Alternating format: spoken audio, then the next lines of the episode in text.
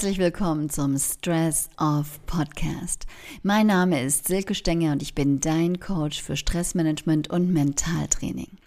Als Führungskraft, Unternehmerin und internationale Aufsichtsrätin kenne ich Stress und kontinuierliche Belastung und welchen Effekt diese auf Körper und Seele haben, nur zu gut. Und so ist es mir ein Herzensanliegen, Menschen darin zu unterstützen, ihren Umgang mit Stress zu verbessern. Denn wir können Stress nicht abschaffen, aber wir können lernen, damit umzugehen und ein glückliches, entspanntes Leben zu führen. In meinem Podcast und Coachings fließen aber nicht nur meine Erfahrungen im Wirtschaftsleben ein, sondern auch insbesondere meine Expertise als systemischer Business Coach und meine Kenntnisse aus meinem Kommunikations- und Betriebspsychologiestudium. Und jetzt wünsche ich dir viel Spaß bei der neuen Folge von Stress Off. Mut zur Lücke. Wenn ich über diesen Spruch nachdenke, kommt mir meine Schulzeit in den Sinn. Damals stand dieser Spruch für die Erkenntnis für uns als Schüler dafür, dass man ja schließlich nicht in der Lage ist, den ganzen Lernstoff für eine Klausur zu lernen und man sehr gut beraten ist, sich auf das zu konzentrieren, von dem man annimmt, dass es ganz sicher drankommt. Also hatten wir Mut zur Lernlücke. Aber äh, auch immer ein banges Gefühl kurz bevor die Arbeitsblätter ausgeteilt wurden. Aber wie immer im Leben, sometimes you win and sometimes you lose, oder? Manchmal bist du die Taube und manchmal das Denkmal. Heute finde ich diesen Spruch immer noch genial, denn er hilft uns in vielerlei Hinsicht. Und um diesen Spruch in einem ganz anderen Zusammenhang wird es in diesem Podcast gehen. Aber Achtung, es wird ein kleines bisschen philosophisch. Ich habe heute immer mehr das Gefühl, einfach zu viele Dinge zu besitzen. Und das fängt bei der Kleidung an und hört bei Schnickschnack und sogenannten Rumstehchen auf. Und zuweilen fühlt es sich so an, als ob alles um mich herum mich erdrückt.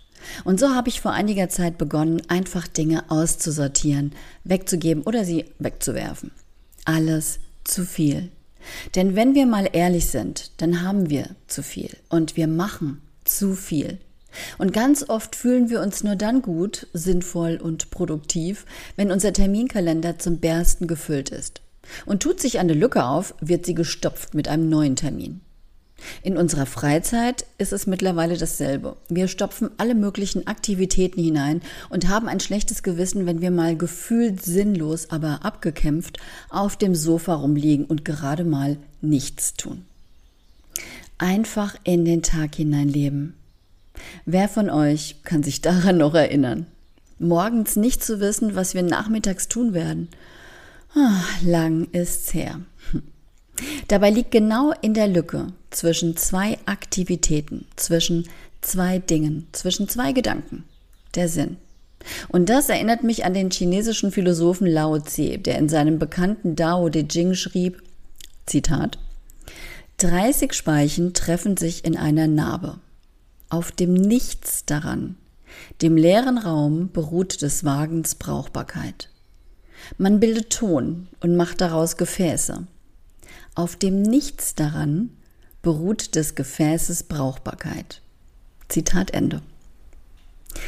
Der Sinn also, der in den Dingen liegt, liegt nicht in den Dingen selbst, sondern in der Leere dazwischen. Er liegt also nicht in dem Krug, den wir getöpfert haben, sondern in seinem leeren Innenraum. Denn wäre auch er mit Ton ausgefüllt, könnten wir nichts hineinschütten.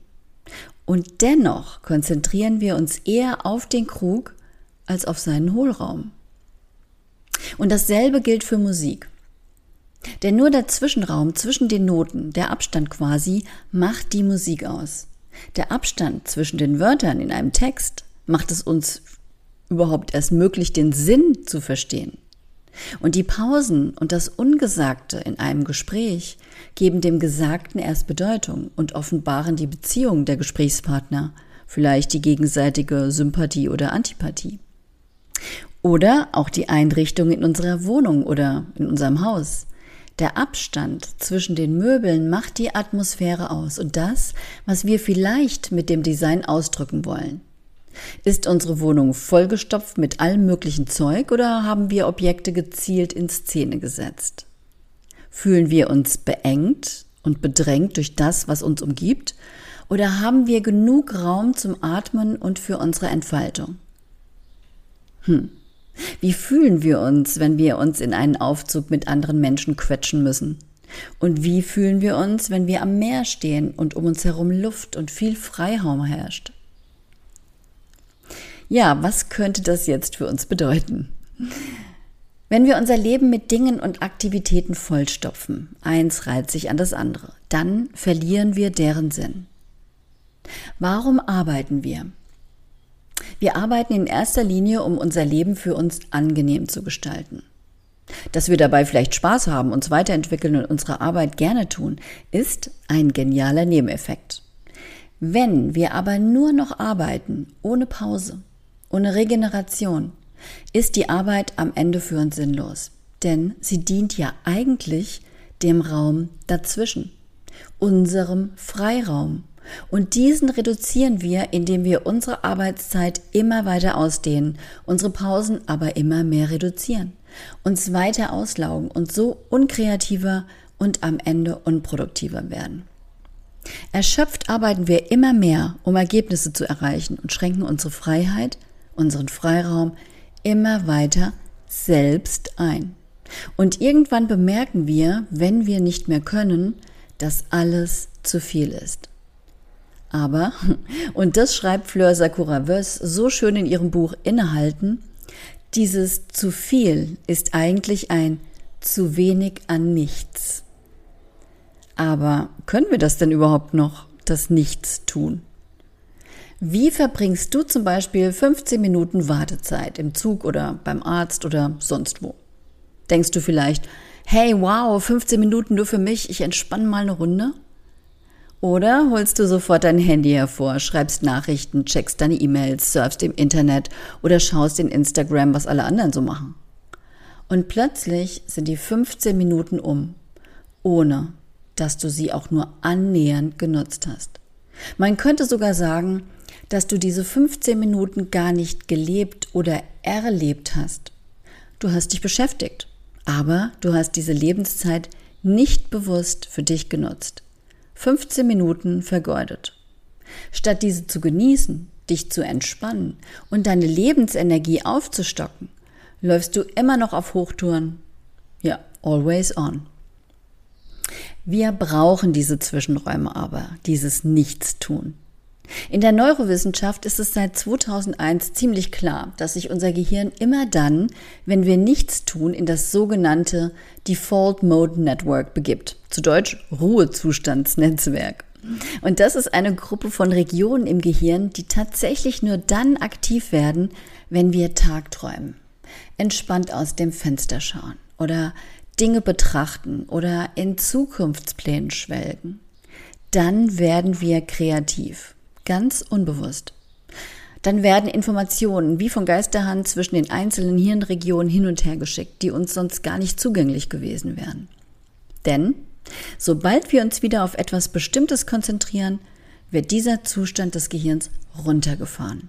Also, sobald wir unseren Blick schweifen lassen, in unscharf auf die Ferne richten und einfach mal abschalten, uns der Leichtigkeit des Lebens hingeben, dann bergen wir unbewusst den kreativen Schatz, der tief in uns ist. so, gönnen wir doch unserem Geist diese Pausen. Er wird uns mit kreativen Ideen dafür belohnen. Rudolf Diesel wird zum Beispiel nachgesagt, dass er zwei Wochen in die Luft gestarrt haben soll, bevor er den Dieselmotor erfand. Und auch für den Wissenschaftler Gerd Binnig, der 1986, glaube ich, den Physik-Nobelpreis für die Entwicklung des Rastertunnelmikroskops erhielt, steht Kreativität im Arbeitsprozess an erster Stelle. Er sagt, er arbeitet in Zyklen und zieht sich nach intensiver Arbeit immer wieder zurück und macht was völlig anderes oder irgendwas Privates.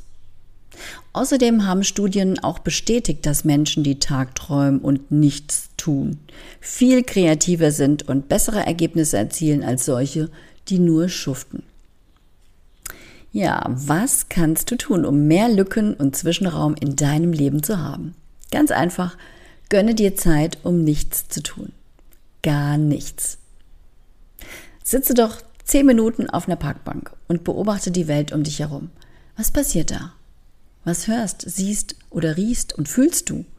Aber denk dran, was du wahrnimmst, nicht zu bewerten. Das würde dein Geist wieder einschalten und ist auch nicht wirklich sinnvoll. Lass es einfach auf dich einprasseln. Oder schaue zehn Minuten aus dem Fenster und lass deinen Blick weich werden und irgendwo in der Ferne ruhen. Lass mal alles unscharf werden und schalte ab. Oder achte mal in dieser Woche darauf, bei deiner Terminplanung oder auch bei einer Entscheidungsfindung, oder auch in der Beziehung zu anderen Menschen mal einen Zwischenraum zu lassen.